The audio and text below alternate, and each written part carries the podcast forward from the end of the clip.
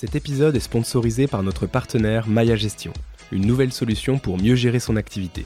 Une solution pensée par les kinés, pour les kinés.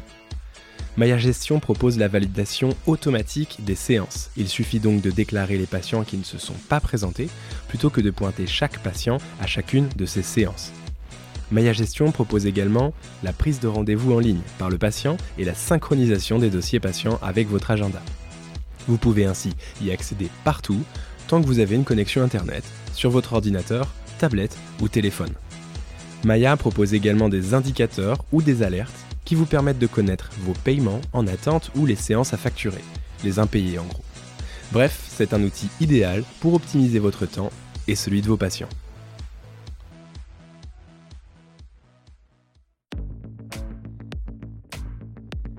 Salut, je suis Marius Lebray, cofondateur d'Health Impact, organisme de formation pour les kinésithérapeutes et les professionnels de santé. Avec Kinémania, je te propose de rencontrer des kinés ou des professionnels de santé qui ont un parcours un peu atypique et une vraie expertise.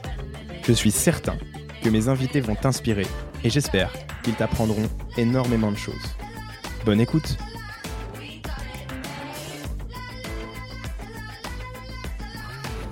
Allez, parfait. Bon bah salut Yann, euh, je suis ravi de t'accueillir aujourd'hui, comment tu vas? Salut Marius, bah écoute ça va très très bien, merci de m'accueillir, ça me fait plaisir. Ben moi aussi on, on, a décidé de faire cet épisode pour un cas bien particulier puisqu'on va parler de bronchiolite et de kinésithérapie. Tiens c'est étonnant, c'est étonnant qu'on parle de bronchiolite et de kinésithérapie sur ce podcast, sachant qu'aujourd'hui, euh, juste pour replacer un peu les auditeurs, euh, on est euh, courant mois de novembre et euh, on a cette problématique euh, d'afflux sur le système hospitalier de petits patients malades qui viennent pour des insuffisances respiratoires aiguës à type bronchiolite. Hein. Et ça a un peu relancé le débat de l'intérêt de la kinésithérapie hum, chez ces malades. Donc je me disais, tiens, on va appeler quelqu'un qui s'y connaît.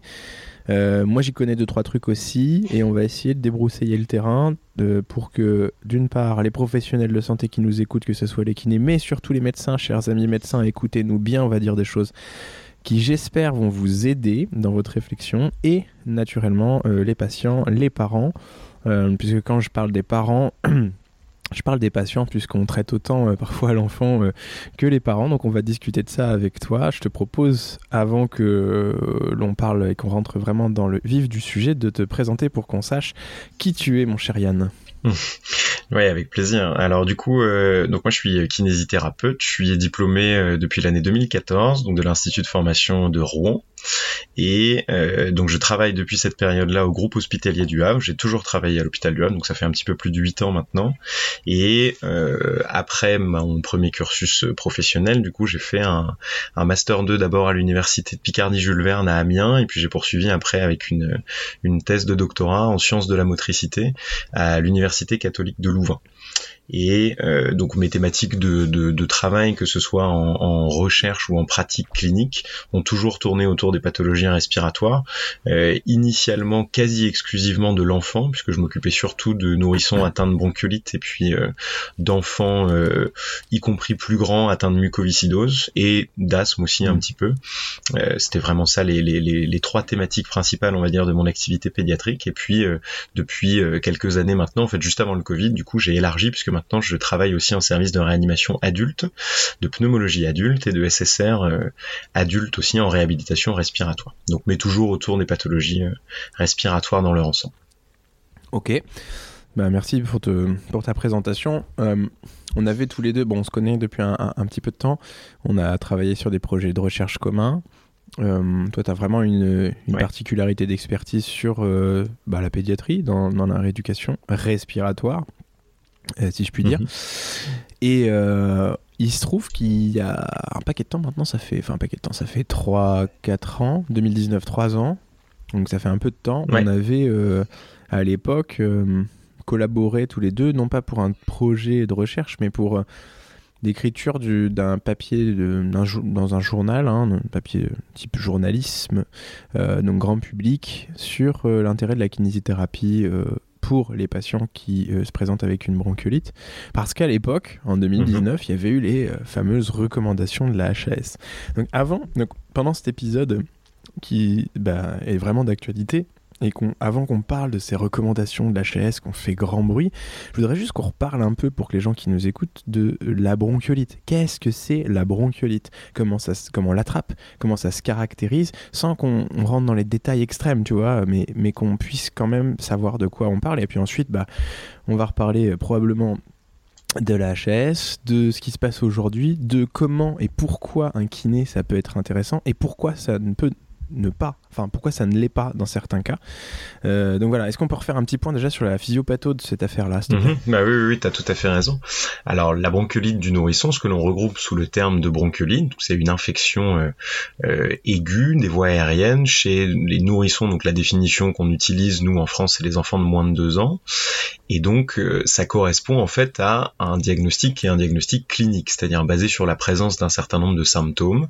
Alors ce qui est décrit, hein, du coup, c'est des symptômes de rhinite, de rhinosinusite, des symptômes de toux, et puis des difficultés alimentaires. grosso modo, c'est là-dessus qu'on pose le diagnostic de bronchiolite, en sachant que ce qui a été euh, bien décrit hein, dans plusieurs recommandations internationales récentes, c'est qu'on n'a pas besoin de connaître, par exemple, l'étiologie virale pour pouvoir conclure à une bronchiolite, puisqu'on sait qu'il y a euh, plusieurs virus différents. Hein, l'étiologie euh. virale, pour ceux qui nous écoutent, L'étiologie virale, ça veut dire est-ce qu'il y a un... quel est le virus qui euh, est responsable des symptômes? Oui, tout à fait que l'on observe. Tout à fait.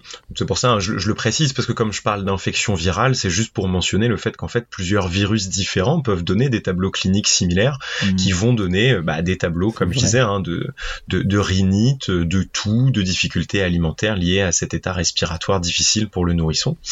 Euh, et donc, alors il y a plein de virus qui ont été décrits hein, comme étant responsables de symptômes de bronchiolite, mais on n'a pas forcément besoin de, de connaître ça pour le savoir.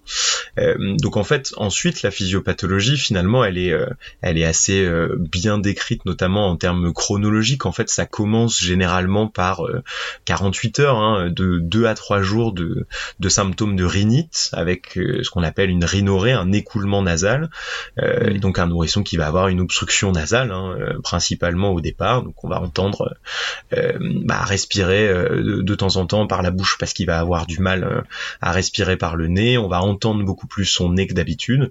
il va par exemple commencer à éternuer un peu, avoir le nez qui coule.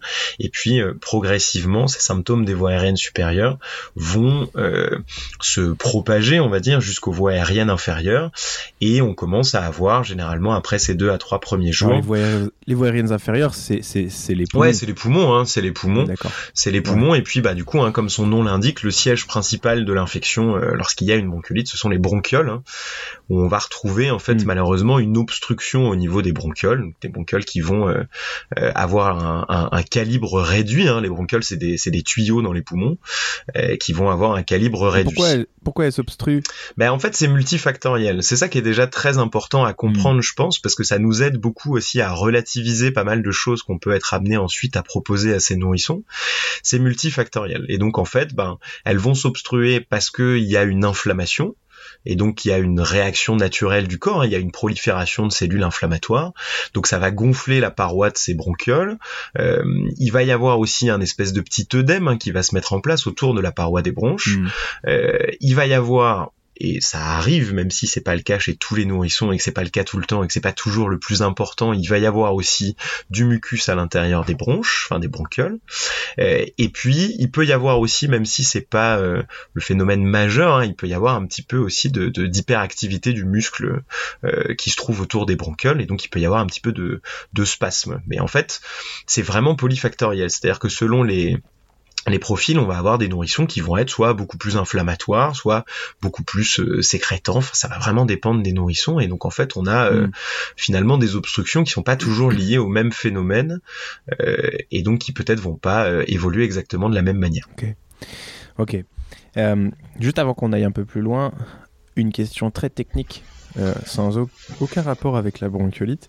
Est-ce que Yann, devant toi, sur ton logiciel qui enregistre ce que tu es en train de dire, euh, le bouton rouge est bien allumé. Est-ce que, euh, est-ce que tout se passe bien d'un point de vue technique? Est-ce que tu vois que ça enregistre ta piste? Oui, tout est parfait. Je vois à chaque fois que je parle des oscillations, le bouton rouge est allumé et le temps déroule. Ok, super, parfait. Bon, très bien. Moi, je, c'est juste pour qu'on s'assure qu'on ne perde, on perde rien. Donc, ok, donc bon, on a compris. Euh, juste pour, pour, résumer, en gros, c'est des enfants de moins de 3 ans qui vont présenter des symptômes. Deux ans. Deux ans. Deux ans, pardon, qui vont présenter des, des, des symptômes assez caractérisés, enfin peu caractérisés, parce qu'en fait, mhm. on peut avoir euh, une rhinorée pour autre chose. Mhm. Tout à fait.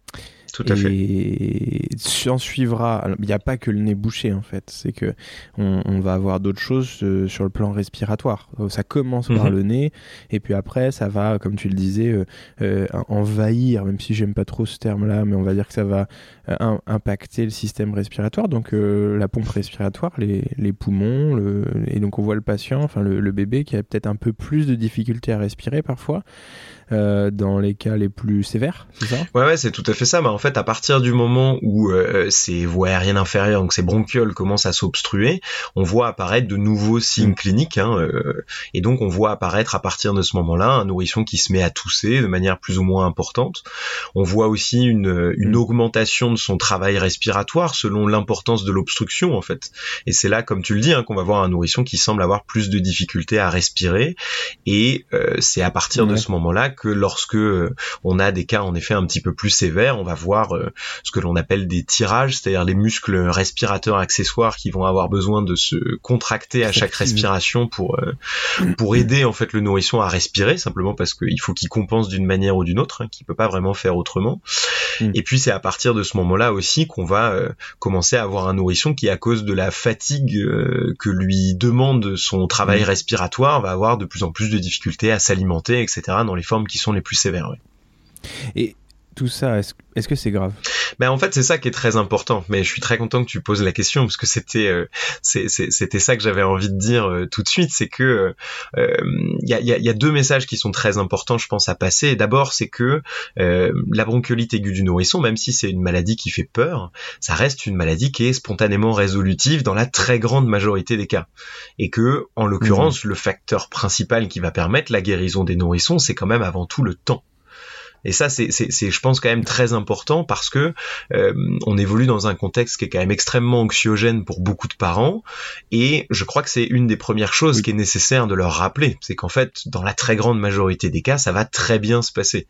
Et donc, bah, euh, voilà, hein, moi, moi aussi, je suis parent. Euh, aujourd'hui, je, je, je peux mmh. faire le malin au micro, mais quand c'est mon fils à moi qui est malade, évidemment que ça fait pas la même chose. Évidemment que ça inquiète tout le monde. Et je pense que ça fait partie aussi de des, des, des choses, des première chose qu'il faut qu'on dise aux parents, c'est que dans la très grande majorité des cas, ça va bien se passer. Et puis, euh, la deuxième chose, c'est que en effet, il y a quand même euh, des profils de nourrissons malades qui vont être extrêmement hétérogènes. Et donc on va avoir des nourrissons qui vont simplement avoir des petits signes, comme on disait là tout à l'heure, euh, de rhinite, d'écoulement nasal, et puis en fait ça va jamais vraiment être plus que ça. Mhm à la rigueur, ils vont tout sauter 24 heures, mais ce sera tout. Et malheureusement, c'est vrai que complètement de l'autre côté du spectre, on a quand même des nourrissons qui finalement, euh, à cause d'une obstruction beaucoup plus importante, à cause d'une fatigue plus importante, du gène respiratoire plus importante, vont avoir besoin, malheureusement, d'aller consulter aux urgences, voire d'être hospitalisés pour être surveillés ou pour avoir un certain nombre de traitements de supplémentation euh, parce qu'ils en ont besoin et qui sont vraiment très fatigués. Mais mais ça, c'est pas du tout la majorité, quoi. Mmh. Ça, c'est vraiment quelque chose qui est très important, c'est que c'est pas du tout la majorité. C'est pas du tout la majorité. Non, pas du tout. pas du tout. C'est hyper, euh, c'est hyper important aussi pour que les parents comprennent que les patients, les bébés qui vont aux urgences et qui ensuite sont hospitalisés, ce qui est deux choses différentes. Attention, mhm. le recours aux urgences, c'est pas l'hospitalisation.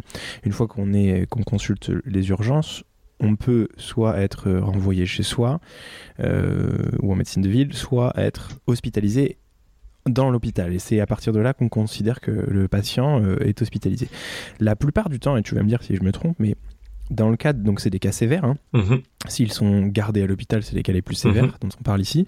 La plupart du temps, c'est des traitements, et tu l'as dit, de supplémentation mhm. et de surveillance. C'est-à-dire que dans ces cas-là, on va pas traiter la maladie, on va surveiller l'enfant parce qu'effectivement on considère qu'il est à risque, euh, parce qu'il a une insuffisance respiratoire, et surtout on va le supplémenter et on le supplémente en fait euh, sur la conséquence de, de sa maladie. C'est-à-dire que comme il a une forme sévère il ne boit euh, il boit moins et il mange moins Et donc la supplémentation, c'est ça. Hein? Tout à fait, tout à fait. Mais ça, c'est, je, pense que c'est, c'est, vraiment un message qui est primordial à passer aussi parce que pour le coup, alors moi j'ai plus la vision hospitalière parce que j'ai toujours travaillé à l'hôpital euh, avec ces nourrissons, mm. mais moi j'ai entendu beaucoup de fois euh, des parents hospitalisés avec un nourrisson malade qui me disaient mais en fait je comprends pas pourquoi je suis là parce qu'en fait vous faites rien.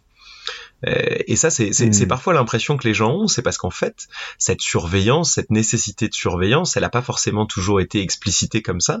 Et les gens s'attendent à ce qu'à l'hôpital, on mette en place des tas de traitements et des tas de choses extraordinaires qu'on peut pas faire en ville.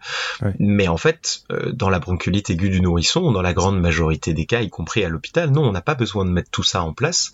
Et finalement, euh, on, on hospitalise ces nourrissons parce qu'on a besoin de prolonger euh, cette surveillance et de laisser en fait juste un petit peu plus de temps que ce qu'on pourrait faire en ville en faisant en sorte que le nourrisson se mhm. fatigue pas trop.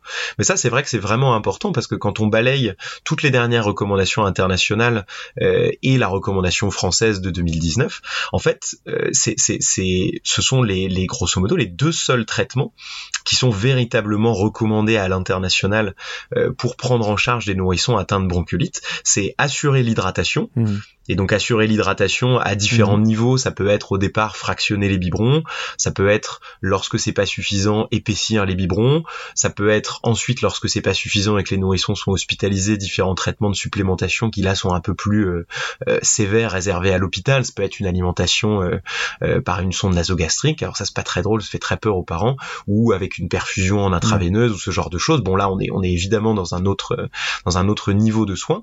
Et puis le deuxième volet, c'est assurer l'oxygénation. Et donc en fait, assurer l'oxygénation, c'est simplement que chez des nourrissons les plus euh, sévères, les plus fatigués, on peut être amené à prodiguer des débits d'oxygène. Alors ça peut être de l'oxygène avec des tout petits débits ou ça peut être plus quand c'est nécessaire. Mais en fait, les deux grands piliers centraux du traitement, euh, ce sont des, traitements de supplémentation. C'est l'oxygène et l'hydratation, quoi. Voilà. En dehors de, là, on, on parle vraiment des enfants qui n'ont pas de comorbidité associée, c'est-à-dire de de maladies euh, déjà présentes avant, avant de faire la bronchiolite. Euh, évidemment, selon les maladies qui sont déjà présentes, euh, enfin que les, que les patients pourraient avoir au préalable, on a des traitements qui sont spécifiques à ces maladies qui pourraient être soit renforcés, soit, soit, soit, soit nouveaux, quoi, soit, soit proposés des nouveaux. Là, là c'est un peu différent. D'ailleurs, dans les recommandations 2019, mmh on fait bien la différence, si je me souviens bien, entre euh, les patients, euh, les, enfants qui font une bronchiolite sans maladie euh, cardio-respiratoire ou neuromusculaire associée mhm. et, autres, je crois. Oui, oui, tout à fait. Tout à fait. En fait, il y a toute une liste dans la recommandation de la Haute Autorité de Santé de ce qu'on appelle des critères de vulnérabilité. Et bah, je crois que c'est à nouveau un message qui est important à passer, c'est que euh, tous les enfants sont pas égaux devant une bronchiolite et que euh, le cas dont on parlait en disant bah dans la très grande majorité des cas tout se passe bien, c'est vrai que malheureusement lorsqu'il y a euh, des, des, des, comorbidités, ça peut être un petit peu moins simple et ça peut être des enfants qui sont plus fragiles. Donc la HAS en fait a établi toute une liste de critères qui sont des critères qui nécessitent une surveillance plus importante. Et donc tu les as mmh. listés, tu as raison, hein, les antécédents de prématurité et donc ce qui va avec, c'est-à-dire les nourrissons qui ont eu euh, une ventilation néonatale prolongée euh, euh, juste après leur naissance, ceux qui ont des antécédents de dysplasie bronchopulmonaire, donc ceux qui sont nés très prématurés avec des lésions pulmonaires associées, ceux qui ont des traitements comme du synagis, hein, ce qu'on appelle le, le, palivizumab dans son nom compliqué, c'est-à-dire ce qu'on donne chez les nourrissons qui sont très prématurés, et puis ceux qui ont des comorbidités cardiaques, respiratoires ou neurologiques. Ouais, tout à fait. Et donc cela, c'est bien listé euh, dans l'argumentaire qu'il faut les surveiller plus et que c'est des critères de vulnérabilité. Et puis même c'est intéressant parce que même pour nous euh, kinésithérapeutes, il y a aussi cette distinction qui est faite en disant bah on n'a pas le même euh, niveau de surveillance ou les mêmes attentes exactement en fonction des mm. profils des nourrissons. Ce qui est, ce qui est intéressant à rappeler, je pense. Hein. C'est important. Ça, ça permet d'embrayer, sans, sans, aller dans le détail, mais sur les, les recommandations de l'HAS de 2019. Euh, et d'essayer d'expliquer euh, à tout le monde pourquoi elles ont mal été interprétées euh, et, pourquoi elles ont été reprises, peut-être pas tout le temps de la bonne façon. Qu'est-ce qui est écrit en fait? Je parle pas du, je parle pas de la prise en charge générale. Enfin, je parle, tu vois, de du rôle du kinésithérapeute ici. Qu'est-ce qui est écrit en fait là-dedans? Alors, en fait, il y a plusieurs onglets qui nous concernent, nous, les kinésithérapeutes, dans ces recommandations de la HAS. Il y en a plusieurs dans lesquels on est nommé comme d'autres professions de santé, quand la recommandation de la HAS parle par exemple de la surveillance réalisée par les acteurs de premier recours, par les réseaux bronchiolites, etc. Donc tous ces morceaux-là incluent évidemment les kinés. Donc en fait, toute la partie sur l'évaluation, la surveillance, euh, la checklist des critères de gravité, des critères de vulnérabilité, etc. nous concerne évidemment. Et puis il y a un paragraphe qui évidemment euh, a suscité beaucoup plus euh, d'intérêt et de discussion euh, de la part des kinésithérapeutes puisqu'il met directement en question les techniques de kinésithérapie respiratoire de désencombrement bronchique. et je pense que mm. c'est important de le préciser ici parce que c'est bien écrit dans l'argumentaire. C'est existe-t-il une indication pour la kinésithérapie respiratoire de désencombrement bronchique? Exactement. Et je pense que un des premiers point euh, qui a posé euh, beaucoup de questions et qui euh, malheureusement a ouais a, été l'objet d'un traitement médiatique qui a été peut-être parfois un peu un peu lacunaire. Je crois que c'était ça qu'on avait surtout essayé nous de de, de resynthétiser justement dans l'article dont tu parlais tout à l'heure. bah, c'est qu'en fait il y a eu un The Conversation et Slate ouais, hein, c'est ça ouais en, en bas qui avait été relayé après par Slate, comme tu dis, ouais. Et, et, et en fait, c'est vrai que il y a, y a, eu une confusion quand même énorme entre euh, la kinésithérapie respiratoire de désencombrement bronchique et le kinésithérapeute, quoi. Et ça, c'est vrai que ça a été quand même euh, un, un, raccourci important. Et je pense que ça dessert tout le monde. Euh, ça nous dessert nous, mais ça dessert aussi les messages qu'on donne, que ce soit aux pédiatres, aux généralistes ou aux parents. Euh, mais donc ce paragraphe-là, puisque je crois que c'était ça le, le, sens de ta question, en fait, il dit, il dit quatre choses. Euh, la première, c'est qu'il mhm. rappelle ce qu'on avait déjà dit en 2000. Enfin, je dis on, j'y étais pas, mais ce qui avait déjà été euh, dit en 2000 dans la recommandation précédente, c'est-à-dire que voilà, c'est sa dernière recommandation. Ouais, celle qui avait été faite euh, avant en 2000. ça, ça, dit que les techniques qu'on appelle en France les techniques anglo-saxonnes de, de, de, désencombrement bronchique mhm. doivent être abandonnées. Bon, ça c'était déjà écrit en 2000, mais c'était une, une piqûre de rappel. ça dit ensuite que la kinésithérapie désencombrement bronchique avec les techniques qu'on utilise en France habituellement. Donc là, c'est listé comme étant le, la technique de l'augmentation du flux expiratoire. Bon, en fait, c'est pas très intéressant mmh. de, de cibler spécifiquement ça, mais n'est pas recommandé chez les nourrissons hospitalisés. Euh, et mhm. ça, pour le coup, c'est vrai qu'il y, y, y a, pas mal de données scientifiques hein, pour étayer ce, ce, mhm. ce, point de vue et cette conclusion. Et puis, en fait, les deux derniers points, ce sont ce qu'on appelle des accords d'experts. C'est-à-dire qu'en fait, c'est des points lacunaires de la littérature scientifique. C'est là où on n'a pas grand-chose pour conclure. Et donc, en fait, euh, c'est surtout le fruit de beaucoup de discussions et de réflexions avec l'expertise clinique des personnes qui étaient présentes euh, au moment des recommandations de la Haute Autorité de Santé. Et donc, ça dit, le premier point, c'est que on peut discuter l'intervention de la kinésithérapie kinésithérapie respiratoire de drainage bronchique chez les nourrissons qui ont des comorbidités. Ça, c'est ce que tu disais très bien. Il n'est pas question de dire qu'un nourrisson qui a une maladie neuromusculaire ou une pathologie respiratoire chronique et qui fait une surinfection virale avec des symptômes mm. de bronchiolite, euh, il n'est pas du tout euh, question de dire celui-là faut pas le drainer puisque c'est devenu une bronchiolite donc ça n'a plus aucun intérêt. Ben non, pas du tout. Pas du tout. Au contraire, en fait. Euh, soyons logiques. C'était une indication au désencombrement bronchique au départ et c'en est toujours une s'il y a des signes de bronchiolite. Ça, ça, ça n'aurait aucun sens d'arrêter à ce moment-là. Euh, et puis c'est bien rappelé d'ailleurs dans les recommandations euh, sur la mucoviscidose par exemple ou sur les pathologies neuromusculaires qu'en fait en période d'augmentation des symptômes ça doit plutôt être intensifié tous ces traitements symptomatiques mm. euh, et pas du tout abandonné. Et puis le mm. dernier point c'est que en l'absence de données, et ça je crois que ça aurait été mérité d'être peut-être souligné et mis en gras parce que c'était quand même important de le, de le mentionner. En fait, bah, puisqu'on n'a rien pour appuyer euh, la kinésithérapie respiratoire de drainage bronchique en ville, bah on peut pas la recommander puisqu'on n'a rien pour dire que c'est efficace, que ça fonctionne, qu'il faut le faire, qu'il faut pas le faire. Si je peux me euh, permettre, il n'a jamais été. Mais le problème est là, c'est qu'en fait, il faut pas s'arrêter à la lecture du titre. Il faut pas s'arrêter à la lecture, euh, j'ai envie de dire même de la synthèse. Il faut lire la reco. Et ça, je suis désolé, je vais, je vais, je vais un peu balancer, mais le problème, c'est les gens je parle des journalistes aussi ici, hein, mais des professionnels de santé qui euh, vont te faire en fait une conclusion hâtive sans avoir lu le, document en fait. Donc en fait c'est des gens qui n'ont pas lu le document, qui vont euh, tu vois communiquer sur le sujet et qui vont en faire une conclusion euh, inappropriée. Or dans les recommandations, il n'est pas noté si tu vas me dire si je me trompe, mais que la la kinésithérapie de désencombrement est contre-indiquée. c'est noté qu'elle n'est pas recommandée en l'absence de données qui permettent de le faire. Ouais, c'est exactement ça. C'est exactement ça. Mais tu as tout à fait raison. Alors là, du coup, je, je, je profite que tu dis ça parce que je suis infiniment d'accord avec toi. En fait, on a l'impression que beaucoup des réactions mais donc c'est mm, les articles de presse qui en ont été faits, mais aussi euh, les réactions des professionnels de santé, hein, pas que des kinésithérapeutes, mais beaucoup de personnes en fait se sont basées sur l'interprétation du communiqué de presse, c'est-à-dire en gros de cinq lignes quoi, et pas du tout sur l'interprétation de l'argumentaire. Alors je comprends que tout le monde n'ait pas forcément le temps de lire l'argumentaire long de la HAS parce que c'est euh, 160 euh, pages, qu'il y a 500 euh, références bibliographiques, etc. Mais, enfin, mais... Tu, tu, prends ton, tu prends un PDF, tu fais CTRL F et tu cherches les, les mots-clés les zones qui t'intéressent. Non, mais je suis, je suis absolument d'accord avec toi. Moi, je pense que, ben, personnellement, j'essaye d'avoir des avis sur les choses sur lesquelles je me suis documenté. Je pense que mm. c'est, à mon avis, euh, le meilleur moyen d'être sûr de pas dire de bêtises. Je crois que ce serait vraiment très intéressant euh, que beaucoup de personnes qui peut-être avaient un avis avant puissent lire cette recommandation, parce qu'en plus, le gros avantage, c'est qu'aussi l'argumentaire long, en fait, il reprend l'ensemble des études qui ont permis d'arriver à ces conclusions. Par mm. exemple, sur les nourrissons hospitalisés, je le disais, il y a, y a des articles, et donc en fait, bah, ça mm. peut être très intéressant, même pour les gens qui sont pas forcément très habitués à lire la littérature scientifique. Il y a des tableaux de synthèse qui sont très bien faits, qui reprennent euh, le nombre de participants de chaque étude, les conclusions, l'interprétation qu'on en a faite. En fait, tout est transparent.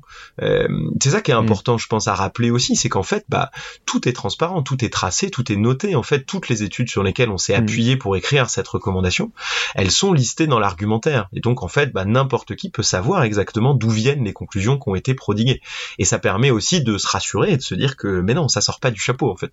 Euh, tout ça, ça sort. Franchement, j'ai lu, on l'a lu à l'époque et maintenant, bah, justement, puisque c'est d'actualité, on commence à relire ce genre de commentaires, surtout sur les réseaux sociaux, malheureusement, hein, pour le meilleur et pour le pire, euh, de soi-disant que les recommandations auraient été écrites par des charlots qui, euh, pour la plupart, avaient des intérêts personnels à écrire que c'était contre-indiqué. Mais, mais de quoi vous parlez, quoi? Déjà, lisez les recommandations et après, déjà, non, mais la question, non, mais je suis un peu virulent, mais j'en fais exprès, hein, c'est pour, je suis dans mon rôle.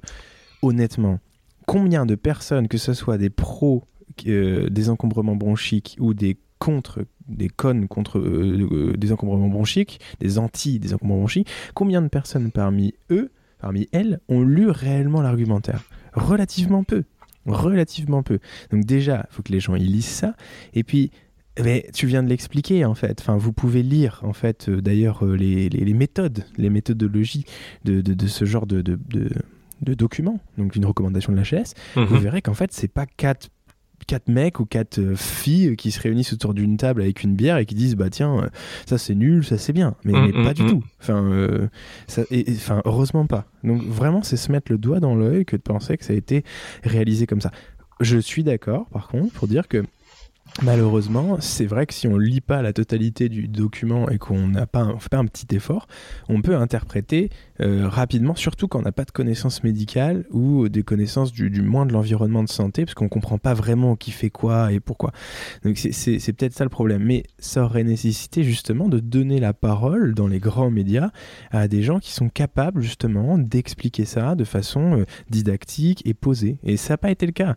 Et là aujourd'hui, on se retrouve dans une situation du coup ça me permet. Alors, je suis désolé, j'avance sur le sujet parce que euh, on a encore, on a pas mal de choses à traiter encore, mais Aujourd'hui, on se retrouve avec quoi? On se retrouve avec une situation, euh, donc on est en 2022, où euh, on voit que les urgences sont un peu dépassées par l'afflux de patients bronchiolites, et on voit des choses, euh, des, commentaires ou des, interviews de personnes qui disent, bah voyez, si ces bébés sont là dans les urgences et, et ils sont beaucoup trop, c'est parce que la kiné respiratoire de ville n'est plus recommandée. Qu'est-ce que tu penses de tout ça? Est-ce qu'on peut en parler? Bah oui, oui, de toute façon, je et Après, on va expliquer ce que le kiné doit faire en libéral. Et enfin, ce qu'il peut faire. Et là, pour le coup, il y a plein de choses à faire. Hein, vous inquiétez pas, il y a tas de trucs qui peuvent, que votre kiné peut faire avec vous et avec votre enfant. Ouais, je pense qu'il faut, il faut en parler. T'as raison. Hein. De toute façon, c'est, c'est, c'est, c'est extrêmement important qu'on, qu'on, discute autour de cette thématique-là. Euh, je crois que juste pour euh, corroborer ce que tu disais, euh, j'ai, j'ai vu aussi mm. moi beaucoup de, de commentaires disant, euh, on voit bien que euh, ça a été fait par des gens qui ont intérêt à ce que les enfants ne voient plus de kinésithérapeute. D'ailleurs, c'est bien une preuve. C'est plus mentionné du tout dans l'argumentaire c'est jamais écrit kinésithérapeute. c'est fait exprès, c'est bien pour montrer que on veut faire sans nous, etc. Alors D'abord, c'est faux. Il suffit d'aller sur l'argumentaire long et de faire CTRL F comme tu disais. Hein, c'est une très très bonne technique pour euh, chercher les mots qui nous intéressent. Donc non, pas du tout. C'est noté dans l'argumentaire long que les kinésithérapeutes participent à la surveillance, participent au maillage territorial pour faire en sorte que ces nourrissons-là puissent être suivis au maximum en ambulatoire et éviter justement ces situations d'engorgement des urgences à chaque fois que c'est possible. Non justifié. Tout à fait. Exactement.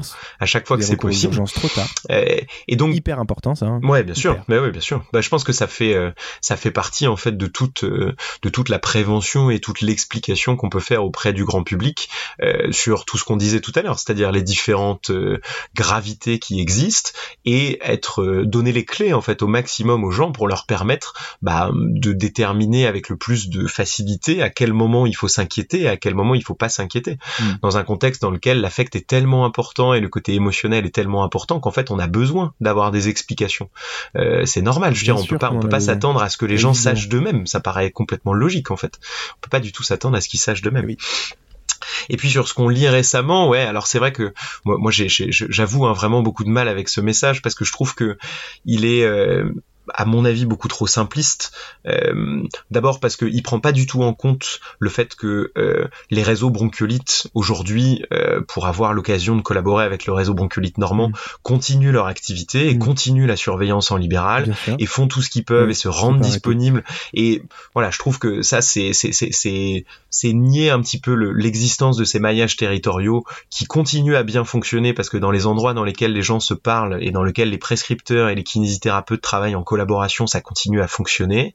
Donc je pense que ça, il faut le dire. Et je pense surtout que euh, aujourd'hui, cet afflux euh, qui pour le coup est pas forcément une surprise pour tout le monde parce que même si je peux pas dire exactement sur quoi il se basait avant, je suis pas épidémiologiste moi-même, mais j'avais entendu mm. plusieurs personnes dire déjà d'avant euh, que l'épidémie de bronchiolite de cet hiver risquait d'être plus costaude que ce qu'on avait connu sur les années d'avant pour plein de raisons, pour plein de facteurs. Je crois mm. que ça me paraît vraiment trop rapide de de dire euh, les, les urgences sont engorgées euh, parce que euh, on fait plus appel aux kinésithérapeutes. D'autant qu'en fait, euh, oui, le, le, nombre de recours aux urgences est très important en ce moment, mais le nombre d'hospitalisations aussi est important. Et donc, je pense que s'il y a beaucoup de nourrissons qui sont gardés aux urgences et qui sont gardés pour être hospitalisés ensuite, c'est que peut-être il y en a quand même aussi beaucoup qui nécessitent d'être surveillés à l'hôpital. Et là, du coup, on n'est plus dans de la surveillance ambulatoire, puisque peut-être que ces nourrissons-là, alors je connais pas les profils de tous ces nourrissons mm. hospitalisés, mais peut-être qu'en fait, ils ont besoin d'être surveillés dans un hôpital. Et là, ça a pas de sens de dire que c'est parce qu'on les a pas envoyés chez le kinésithérapeute qu'ils sont allés aux urgences. Ils y sont peut-être allés parce qu'ils avaient besoin, en fait. Donc, je crois qu'il y y y a des confusions euh, autour de ça et des messages beaucoup trop simplistes qui me semblent être euh, euh, bah, délétères pour tout le monde parce qu'en fait, ça renvoie pas des bons messages. Et je pense que ça rajoute au flou. Je suis pas sûr que ce soit ce dont on ait besoin aujourd'hui, d'avoir plus de flou. Non, c'est pas bon. Et ça va, va peut-être pas faire plaisir à certains, et, mais, mais honnêtement, si je le dis, c'est parce que j'en suis Enfin voilà, je, pense que c'est le cas, et c'est pas que moi qui le dis, et il y a, un minimum de données là-dessus. C'est que l'enfant, un enfant qui doit, enfin qui va présenter, qui doit présenter à un moment une sévérité qui nécessite de sa bronchiolite, qui nécessite une hospitalisation, qu'il ait été voir un kinésithérapeute ou pas euh, en amont, c'est-à-dire au début de son épisode, en honnêtement, ça va rien changer. Vraiment, honnêtement. Mm. Euh, le truc, par contre, qui est primordial, c'est la première chose, c'est la surveillance et l'évaluation des critères de, sévérité hein, de, l'affection, qui va permettre aux kinésithérapeutes et aux médecins en ville, euh, pardon, et aux patients en ville, donc à ses parents, de choisir ou pas d'aller consulter un médecin, donc en ville, un pédiatre ou un médecin généraliste, ou d'aller consulter à l'urgence parce que pour éviter deux choses, soit le recours aux urgences non nécessaires, et ça par contre ça peut être une des raisons euh, qui pourrait expliquer parfois à certains moments qu'il y ait un peu trop de patients, alors que certains probablement vont bien en fait, mais sauf que les, les parents sont pas informés, ils ont peur, ils mm. voient leur enfant qui tousse avec des signes de tirage léger, euh, eux ils sont pas en mesure d'évaluer ça, et on doit les, leur montrer, on doit le voir, et à l'inverse, d'avoir des patients qui par contre vont, euh, vont consulter beaucoup plus tard Mhm. les, ur- les urgences et qui du coup ont attendu peut-être un peu trop avant d'être hospitalisés et ils auraient dû l'être avant et donc du coup ils se sont déshydratés, ils ont perdu du poids Euh, et pour les plus graves, mais c'est encore une, je vous le dis encore une fois, une partie extrêmement minime de, de, de- de ces patients euh, peut-être ont besoin d'un traitement de supplémentation en oxygène. Donc je sais pas ce que tu penses de, tout ça, mais je pense que c'est hyper important de le rappeler. La, la kiné, c'est de la surveillance, de l'éducation, et effectivement, il y a cette partie de désencombrement bronchique, mais qui est vraiment, euh, je pense, euh, on l'a dit tout à l'heure, euh, à prendre cas par cas et qui n'est pas recommandé aujourd'hui vu l'état de la science. Et par contre, le désencombrement des voies aériennes supérieures, c'est-à-dire le mouchage, pour le dire clairement, Mhm. qui lui peut euh, améliorer la qualité de vie du bébé et de son sommeil et, et aussi sa capacité à manger. Et donc tout ça, c'est des trucs qu'on peut faire en ville, quoi. Ouais, ouais, tout à fait, tout à fait. Ah, puis je, je, je- j'en profite, je rebondis sur ce que tu disais. C'est vrai que euh, je crois que il y a, y a aussi quand même une notion qui est très importante, c'est qu'il faut aussi nous en tant que kinésithérapeute qu'on gagne un peu d'humilité, quoi, en fait, autour de ça. Je crois que t'as raison, hein. Ouais. Quand tu dis Ouais, que euh, voilà un kinésithérapeute euh, en ville aujourd'hui qui prend en charge des nourrissons atteints de bronchiolite et qui réalise une surveillance étroite, qui maîtrise la checklist de la HAS, qui évalue la sévérité clinique, en fait, ce qui va pouvoir avoir comme impact, c'est comme tu le disais très bien, être capable de rassurer les gens et d'éviter qu'il y ait euh, un recours aux urgences alors que c'est pas nécessaire, ou au contraire être capable de réaiguiller des nourrissons qui commencent à s'aggraver et les parents l'avaient pas vu parce qu'on leur avait jamais expliqué et faire gagner du temps à tout le monde et éviter que la situation risque de trop se dégrader. Et c'est déjà énorme en fait comme impact. C'est déjà énorme. C'est énorme. Mais euh, D'un point de vue santé publique, c'est énorme. mais mais mais en fait, euh, pour réaliser tout ça, euh, voilà, on, a juste besoin d'être euh, des évaluateurs précis et des sentinelles qui sont capables de connaître euh, les signes de gravité et qui sont capables de transférer un maximum de leurs connaissances et de leurs compétences à des parents qui sont en détresse. Voilà. Mais je trouve que c'est vrai que c'est aussi l'autre truc qui me chiffonne, c'est que quand on dit le recours au kinésithérapeute diminue le recours aux urgences, moi j'ai peur aussi que beaucoup entendent euh, le recours au désencombrement bronchique diminue le recours aux urgences. Et ça, aujourd'hui, on peut pas le Oui. dire. On peut pas le dire. C'est très clairement noté dans la reco de la HAS. J'avais coupé la phrase à la moitié tout à l'heure parce que l'autre moitié nous intéressait pas dans ta question. Mais en fait, quand c'est écrit en l'absence de données actuelles, on ne recommande pas la kinésithérapie de désencombrement en ambulatoire. Après, il y a un point et il y a marqué, il serait nécessaire d'évaluer son impact sur le recours hospitalier par des études avec une méthodologie robuste. On va pas rentrer dans le détail, on s'en fiche ici, mais voilà, il faudrait, il faudrait faire des travaux pour déterminer si véritablement ça peut avoir un impact, mais en fait, c'est pas du tout clair que ça va en avoir un. Et ça, c'est un message qui, à mon avis, peut être trompeur aussi, parce que quand on dit il faut envoyer chez le kinésithérapeute pour éviter que l'enfant aille aux urgences, moi j'ai peur que des, des parents qui lisent ça entendent Mm. il faut faire cracher mon nourrisson, Mm. sinon il va aller à l'hôpital. Et ça, c'est pas, enfin, moi je suis pas d'accord avec ce message-là. Et, Euh, et moi non plus, je suis pas d'accord avec ça. Et d'ailleurs, ça nous, on- enfin ici, on, même si euh, toute la terre nous écoute pas. euh, Dommage, mais, mais, euh, mais euh, disons que pour ceux qui nous, qui nous écoutent, c'est quand même hyper important de rappeler que malheureusement, trop longtemps, euh, la kinésithérapie respiratoire a été vue sous le prisme du désencombrement bronchique. Et pas que chez les bébés, Ouais, hein, tout à chez fait, tout tout à le fait. monde.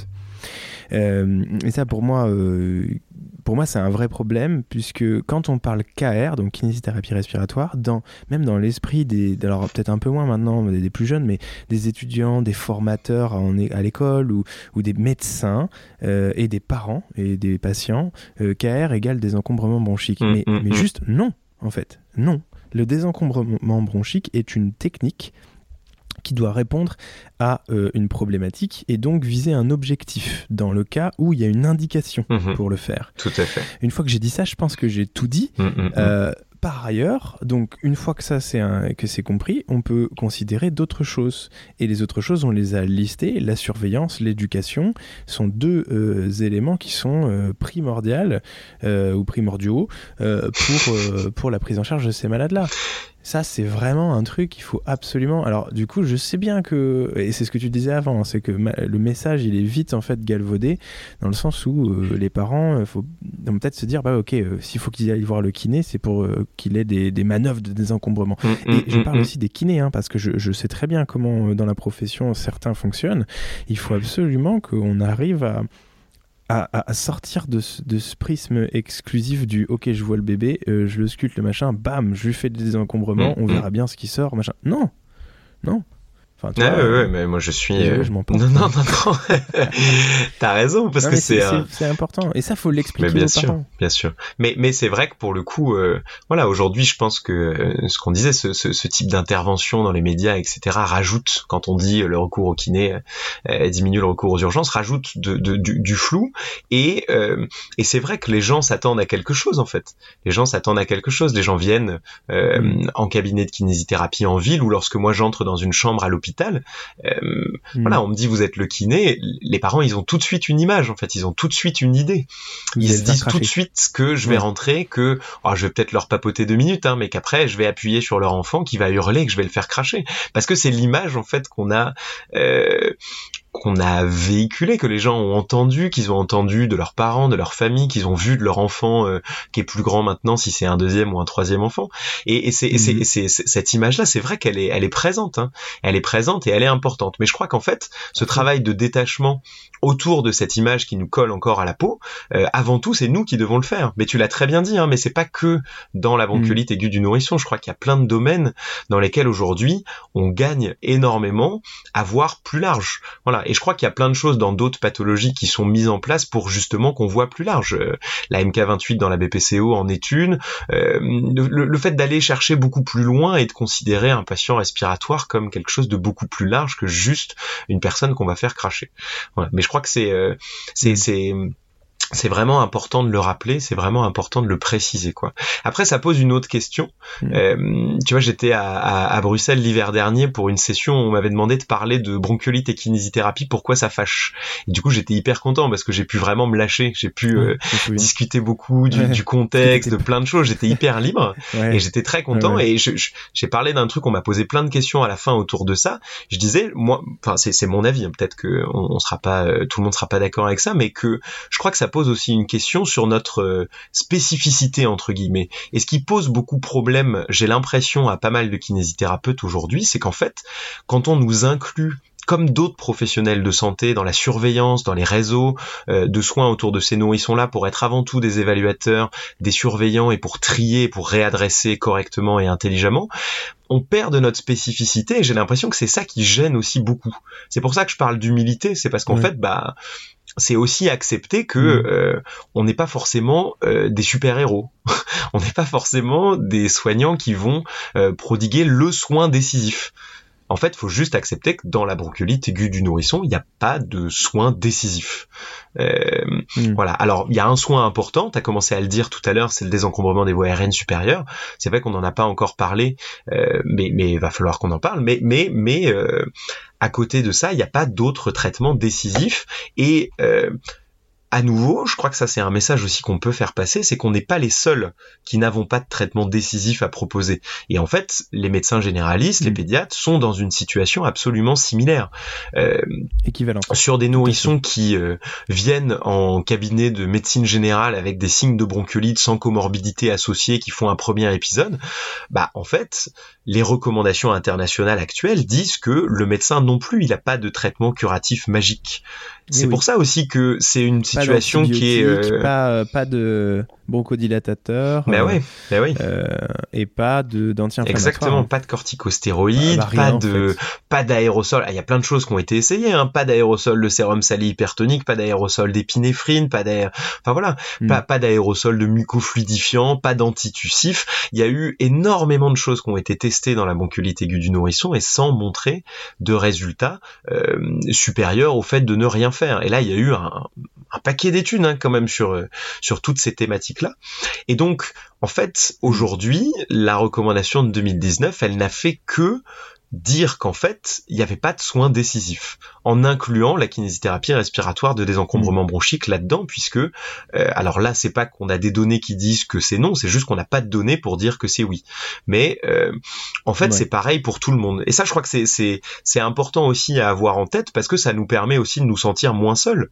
Euh, moi quand je lis ça, je me sens un peu moins seul. Je me dis bah ok, en fait, je suis pas le seul à me mm. concentrer sur la surveillance, l'éducation et à malheureusement euh, devoir dire à des parents qu'il n'y a pas de traitement curatif immédiat et que ce qui va améliorer la situation de leur enfant, c'est avant tout le temps et qu'on est là pour le surveiller intelligemment et pour faire en sorte qu'il soit pas euh, en train de s'aggraver et que personne l'ait vu, quoi. Voilà. Mais, mais euh, je crois que ce, devoir d'humilité, en fait, il est pour tout le monde, tu vois. Il est pas que pour nous, il est pour tout le monde. Bien sûr, bien sûr. C'est sûr, mais je, partage complètement cet avis. Néanmoins, je tiens, je tiens quand même à rappeler, enfin à dire que ce qui, ce qui est dommage, ce que ce qu'on a vu, en fait, les répercussions de tout ça, c'est que je pense, je suis intimement convaincu, c'est ça mon message, que évidemment le kiné a un rôle en ville, hein, un rôle primordial dans euh, l'accueil et le suivi des enfants. Vous l'aurez compris, maintenant, je suis pas un anti-kinésithérapie respiratoire de ville chez les, les patients bronchiolites. Je pense qu'il a un rôle primordial c'est dommage parce que suite à l'interprétation un peu mauvaise de, ces recommandations en 2019. Bon, il se trouve qu'il y a eu les épisodes de Covid, donc euh, qui dit Covid dit masque, dit euh, mesures barrières, dit moins de virus qui, qui, qui, se baladent, donc euh, moins de maladies, moins d'infections virales. Là, cette année, bon, bah, on a enlevé un peu le masque, on se lave un peu moins les mains, c'est pas bien. bon, il y a plus d'épisodes. Et ce que je vois, c'est que bah, c'est vrai qu'il y a eu quand même moins de recours, enfin, je pense, hein, j'ai pas les, les, données, mais du moins j'en ai, l'impression, moins de recours à la, à la kinésithérapie de ville. Or, je, pense que c'est, il aurait pu vraiment jouer un rôle euh, important, le kiné de ville aujourd'hui, ne serait-ce que pour, euh, bah, comme je l'ai dit, suivre, mais aussi rassurer les parents là aujourd'hui et apprendre et, éduquer au lavage de, nez. Ah oui, bien sûr. C'est vrai que les, les presses, ils ont diminué. Euh, tu demandes au, au réseau, enfin, alors après, c'est que mon cas personnel, mais pour un petit peu participer sur quelques gardes au réseau bronchiolite, je veux dire, quand à l'époque, euh, je voyais 20, 20 enfants par, par samedi ou par dimanche, euh, j'en voyais, voyais 4. Euh, hum, hum. Et ça, c'est dommage, parce que où vont ces enfants? Alors, où ils vont? Ils vont peut-être aux urgences ou peut-être pas, mais ils restent chez eux sinon. Mais surtout, mais dans, à quel moment on explique aux, aux parents ce qui se passe? Parce que je veux pas jeter l'opprobre sur mes collègues médecins, mais le médecin généraliste qui est, qui est dépassé par la quantité, par la demande, surtout en hiver, le pédiatre euh, de, de, de, ses patients, est-ce qu'il a vraiment le temps de faire tout ce que nous, on pourrait faire sur une demi-heure de prendre le temps de parler, d'expliquer, de montrer? Je pense pas. La réponse, c'est non. Ah non, mais c'est clair. Euh, clair. Donc, où ils vont, ces gens? C'est une excellente question. Et mais, mais je crois que euh, tu, tu dis des choses qui sont euh, primordiales de, de, de, rappeler, c'est que cette recommandation, elle est sortie euh, quelques mois avant le premier confinement. Euh, et donc en fait aujourd'hui on manque de recul euh, sur le plan euh, épidémiologique pour être capable de dire exactement l'impact que ça a eu parce que c'est indéniable que les prescriptions ont baissé, mm. ça c'est clair et net. Je suis absolument d'accord avec toi sur ce fait-là. Moi pour en avoir parlé aussi avec les personnes qui s'occupent du réseau bronchiolite normand, j'ai entendu ces chiffres-là et je, je, je pense qu'il y a eu en effet une inflexion dans les dans le recours à la kinésithérapie qui à mon avis est pas souhaitable non plus. Je suis tout à fait d'accord avec ça.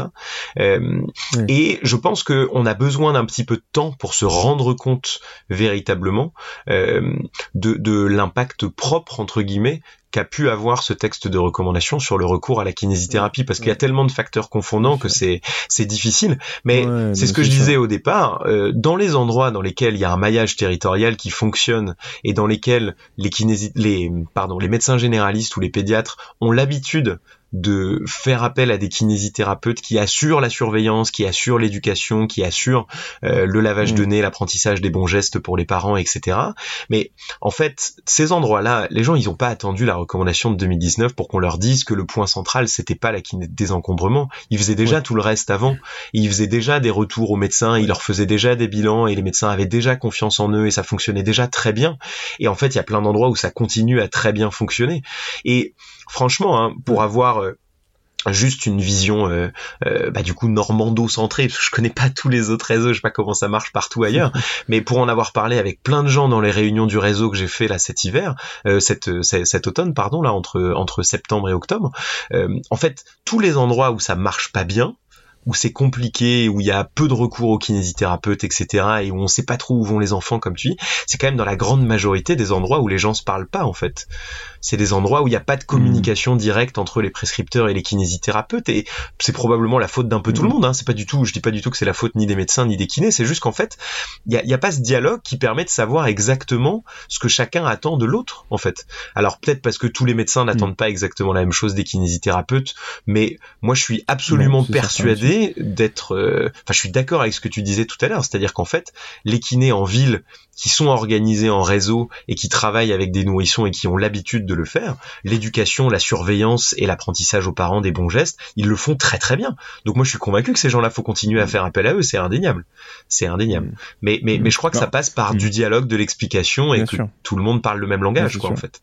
Mais, mais, mais par contre, je pense aussi à l'inverse, avant, euh, avant les, recommandations de 2019 en France, je pense, mais c'est qu'une, c'est que mon opinion, qu'il y avait une forme aussi de, de, surconsommation, de sur, de, de surconsommation, ouais, du, du soin de, de, kinésithérapie dans la bronchiolite. Pourquoi je dis ça?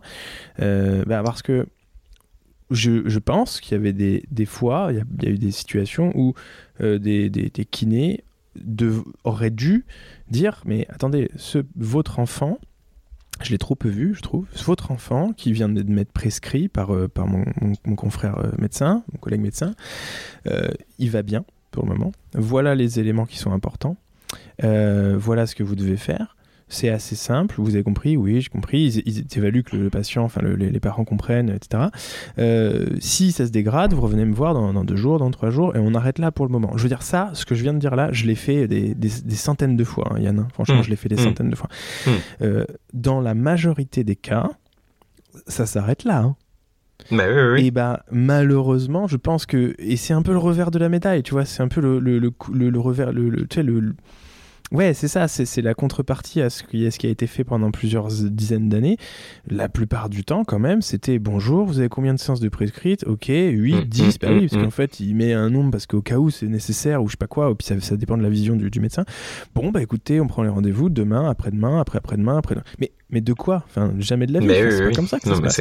Et donc, on se retrouve avec des consommations de soins qui étaient. le problème, il n'est pas dans combien ça coûte. Franchement, en vrai, euh, je m'en fous parce que euh, avec euh, la catastrophe qui se passe aujourd'hui dans le système de soins où on nous fait des calculs d'apothicaire pour des trucs, je trouve ça inadmissible. Le soin, c'est pas, on n'est pas là. Enfin, ça me gêne pas, tu vois, que ça coûte. Hmm. Ce qui me gêne, hmm. c'est que pendant ce temps-là, tu as une liste d'attente et tu as des gens bah, qui peuvent peut qui auraient peut-être besoin d'être vus et qui sont pas vus parce que tu fais tes 8 séances, tu vois. Oui, bien sûr. parle du kiné là. Hein. Bien sûr. Donc, mon message c'est attention. Euh, je pense aussi qu'il y a eu aussi un peu d'action de, inadaptée de la part de, de, notre profession des fois, et que tout ça devrait être recentré. Euh, il faut qu'on se recentre, il faut qu'on arrive à se mettre en, ouais, à s'autocritiquer, à, se dire ok, pourquoi c'est important de voir un, enfant, euh, qu'est-ce qu'on peut lui apporter, et pourquoi c'est important aussi d'apprendre à ne pas faire, hein, hmm. comme dans plein de plein de situations. Ouais, ouais, tout à fait, tout à fait. Et donc c'est une, euh, en fait, on, retombe assez bien sur nos pattes en se disant que c'est c'est une situation qui est euh, complexe et qui a plein de tenants et mm-hmm. aboutissants et qu'en fait tous les messages qui sont trop simplistes sont des messages qui malheureusement peuvent pas être vrais puisqu'ils sont trop simplistes. voilà, mm-hmm. hein, c'est c'est c'est c'est une situation qui est très complexe, euh, avec énormément de variables et, et, énormément d'explications sur, sur la situation actuelle, quoi, sur, le, sur la mm. manière dont les soins sont organisés aujourd'hui et sur la manière dont ils sont faits. En tout cas, pour euh, clôturer cet épisode euh, un peu d'actualité, le message c'est quand même euh, prenez conseil auprès de votre médecin, prenez conseil auprès de votre kinésithérapeute qui, je l'espère, pourra vous aiguiller, vous aider, vous voir sous prescription médicale, naturellement. et puis à, nos collègues, bah, si ça vous intéresse tout ça, n'hésitez pas à, rejeter un petit coup d'œil aux recommandations de l'HS, et puis aussi à vous poser la question de ce que vous pouvez apporter aux patients et aux familles tout le monde sait faire. Franchement, il n'y a pas besoin d'avoir euh, d'avoir fait euh, dix 10 ans de, spécialisation en prise en charge de la bronchite. Tout le monde peut euh, apporter des bons conseils, vérifier, apprendre les signes respiratoires de tirage en regardant du contenu en ligne ou avec de la documentation. Tout le monde peut apporter ça à ses patients. Je sais pas ce que tu en penses, mais c'est des choses qu'on peut faire, tu vois, même si c'est pas notre spécificité pratique. Et je pense que c'est hyper important important d'un point de vue de santé publique, d'un point de vue santé publique. Ouais, je suis, je suis absolument d'accord avec toi. Et pour le coup, euh, c'est vrai que c'est des questions qu'on entend souvent, même de la part des jeunes diplômés. Euh, tu vois, quand on était au, au CIFEPCA il y a deux ans, je me souviens, il y a une étudiante à la fin qui nous a posé une question. On faisait la session avec euh, Nicolas Audag et William Poncin euh, de Belgique et puis Guillaume Galliou de Caen, et qui nous dit mais moi j'aimerais bien prendre des nourrissons atteints de bronchiolite, j'aimerais bien aider à la surveillance, aider à prodiguer les conseils, etc. Mais en fait, euh, j'ai pas appris techniquement le désencombrement bronchique et du coup, j'ose pas, j'aurais peur parce qu'en fait je me dis que je peux pas faire les soins qu'on attend de moi, donc je peux pas le faire. Et bah on lui avait répondu, c'était bien, on était tous les quatre d'accord, on lui disait mais en fait si tu sais faire le reste, tu fais 95% du travail largement. Et donc en fait, bah, tu fais les choses qui sont les plus importantes.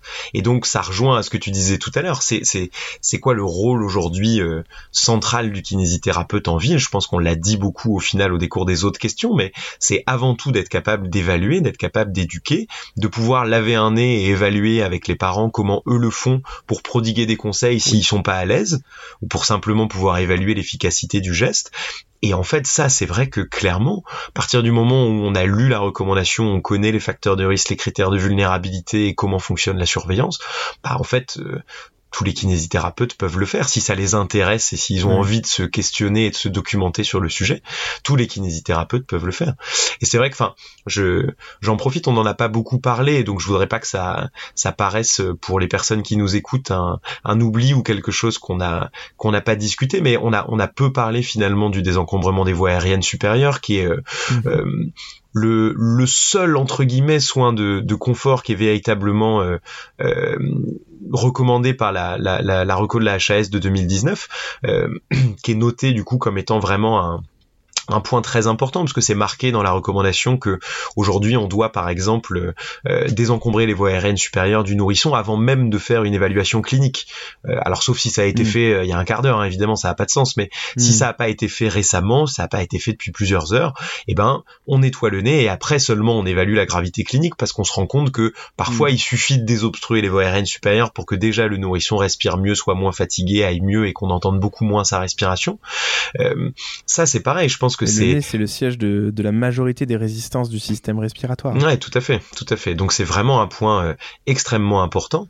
Et euh, voilà, ce que ce que ce que je voulais dire, c'est que ce ce point-là, c'est aussi un point dans lequel euh, demander à des parents de euh, réaliser ce, ce, ce, ce, drainage des voies aériennes supérieures devant nous, prendre le temps de les rassurer, de les corriger, de les écouter, de leur porter attention pour comprendre ce qui peut leur poser mmh. questions ou problèmes, etc. Tout ça, ça prend déjà du temps en fait. Donc si on veut bien faire tout le reste, on a déjà largement de quoi euh, prendre le temps d'une séance de kinésithérapie respiratoire, quoi. Très largement. Je veux dire, tout ça, euh, tout ça, ça demande. C'est qu'on est, ça demande on est bloqué sur un truc en fait. On est bloqué sur un, enfin, nous, mais les, les, les, usagers aussi. C'est que le kiné, pour le kiné et pour les, patients, souvent, c'est quelqu'un qui doit délivrer une technique. Mhm. tout à fait. Parce qu'on, comme des, tu sais, des effecteurs, je veux dire. Euh, mais quand vous allez voir, euh, je sais pas moi, euh, mais même votre médecin, je veux dire, votre médecin, il va pas vous délivrer une technique. Il peut faire un acte technique, mais il peut aussi euh, vous, ausculter, vous faire l'examen clinique et dire, écoutez, euh, à, ce niveau-là, pour le moment, il n'y a pas de souci. On va se revoir dans deux mois. Et puis pour autant, quand vous sortez du cabinet, euh, vous vous dites pas c'est inadmissible, il m'a pas collé un cathéter veineux pour, avec une chambre implante. tu vois, c'est pas. heureusement, enfin. Et, puis ça, je peux le décliner sur à peu près toutes les professions. il y a des gens que vous allez voir pour prendre du conseil. Je veux dire, euh, euh, euh, il y a plein de gens, que ce soit enfin, dans, le domaine public. Je veux dire, quand tu as besoin, je sais pas moi, d'acheter une maison, le notaire, il, te conseille, il te fait un truc. Je veux dire, il te voit, il t'explique, il y a l'assurance, il y a plein de trucs enfin, où on a mm, besoin mm, de mm. gens pour nous dire, mais ça c'est important, ça c'est pas important. enfin voilà. Pourquoi ça ça nous choque, je sais pas. Je pense que c'est historique, quoi. C'est historique. Ouais, c'est. On doit délivrer. Bah, à nouveau, je pense que c'est quelque chose de, de, de, de multifactoriel. Je pense qu'il y a plein d'explications à ça, mais franchement, moi, ce qui me, ce qui me motive, tu vois, à mm. continuer à discuter, à m'intéresser à cette thématique, c'est que j'ai vraiment l'impression aussi qu'il y a un, qu'il y a un changement, tu vois, dans les instituts. Moi, je donne cours dans plusieurs instituts mm. en formation initiale, et j'ai vraiment l'impression, il y a quelques années, les premiers cours que je faisais, c'est typiquement la bronchiolite, c'est le cours sur lequel, quand t'arrives, les étudiants ont le plus d'a priori, tu vois. Et c'est là où tu vas le plus vite mm. te trouver avec plein de questions, plein de gens qui ont entendu des trucs, qui pensent des trucs, qui ont vu des trucs. Et c'est très bien parce que c'est aussi là-dessus qu'on construit des bons cours, tu vois. C'est vraiment sur les sur les expériences des gens et sur leurs croyances. Mais ouais, moi j'ai l'impression quand même qu'il y a un vrai changement, tu vois, qui est en train de se mettre en place. Bah tu vois, j'étais à j'étais à la Mus hier pour euh, un cours sur la bronchiolite du nourrisson et je commence euh, mes cours depuis euh, depuis quelques temps. Je commence par leur poser une question. Je leur dis bah c'est quoi pour vous les éléments qui font partie de la kiné respiratoire? Donc je leur mets plusieurs propositions, je leur dis est-ce que c'est l'éducation, est-ce que c'est le lavage de nez, est-ce que c'est le désencombrement mhm. bronchique, est-ce que c'est l'évaluation, etc. Et après je leur dis et alors selon vous c'est quoi le le truc le plus emblématique pour vous de la kiné respiratoire? Et bah tu sais quoi? Bon ils m'attendaient un peu, hein, je pense quand même ils savaient un peu euh, ce que ce que j'allais leur dire, mais ils m'ont répondu l'éducation. À peut-être 90% des gens ont levé la main en disant bah pour moi c'est l'éducation. Mais c'est bien, tu vois. J'aurais, j'aurais pas eu ce discours-là, je pense. Voilà, il y a quelques années, je suis pas sûr du tout qu'on aurait eu cette. Euh, mais attends, cette réponse. Mais je m'inclus en tant qu'étudiant à l'époque. Enfin, euh, j'aurais, j'aurais pas répondu ça. Mais je trouve que c'est vraiment intéressant parce que ça veut dire que, bah, voilà, cet avis-là, cette intuition-là, ils se la sont construits aussi probablement autour de choses qu'ils ont entendues, qu'ils ont constatées, qu'ils ont vues avec des kinésithérapeutes de terrain, mm. euh, en ville, à l'hôpital, mm. qui leur ont partagé leurs expériences ou leurs idées ou leurs connaissances sur la littérature ou d'autres choses. Donc je trouve ça, je trouve ça hyper encourageant en fait. Je trouve que c'est c'est, c'est, ça, ça donne de l'optimisme parce que ça veut dire que peut-être les mm. générations de kinés qui vont sortir aujourd'hui des écoles vont moins avoir cette euh, cette habitude là puis ils auront pas eu tu vois tout le tout le contexte historique de recours à la kinésithérapie respiratoire pour le désencombrement dans la bronchiolite tout ça ça ça évolue, ça évolue, puis ça prend quand même un petit mm. peu de temps pour que ça se mette en place et c'est normal. Le Covid est passé par là pour euh, brouiller encore plus les cartes, donc mm. on a du mal aujourd'hui à se rendre véritablement compte des modifications qu'il y a pu avoir sur le terrain, mais euh, moi j'ai l'impression que ça commence tout doucement à, émerger. Bah écoute, merci pour, ce, pour le temps que tu nous as accordé aujourd'hui. On va essayer de publier cet épisode rapidement. Genre vraiment rapidement. Parce que c'est vraiment d'actualité. Et puis, euh, bah, je te souhaite une bonne, euh, une bonne journée. Bon, bon courage. Bah, merci beaucoup Marius, merci de m'avoir accueilli pour le podcast et puis euh, pour cette discussion euh, intéressante, enrichissante, puis j'espère pour les gens qui vont écouter aussi. Merci beaucoup. Avec plaisir, avec plaisir. Et merci à tous pour votre écoute. Et euh, n'oubliez pas de nous suivre sur, sur les plateformes et surtout de nous mettre une petite note, de préférence une bonne note sur, sur les plateformes de podcast, Apple Podcast en est une, 5 sur 5 ça me va très bien, 4 un peu moins, le reste bah, si vous pouvez éviter c'est bien aussi, ça nous de remonter dans les classements et euh, qu'on soit de plus en plus à nous écouter. Voilà, merci à tous et très bonne journée. Au revoir. Bravo, tu as écouté cet épisode jusqu'au bout. Si tu as aimé le contenu de cet épisode, merci de le partager à au moins deux de tes confrères, de t'abonner et de mettre une note 5 étoiles sur la plateforme que tu utilises pour nous écouter. C'est hyper important pour nous. Si tu t'intéresses à la formation continue, n'hésite pas à aller faire un tour sur www.health-impact.fr. Tu y trouveras des cours de qualité avec des cliniciens chercheurs dans plusieurs champs de la kinésithérapie. D'ici là, rendez-vous au prochain épisode.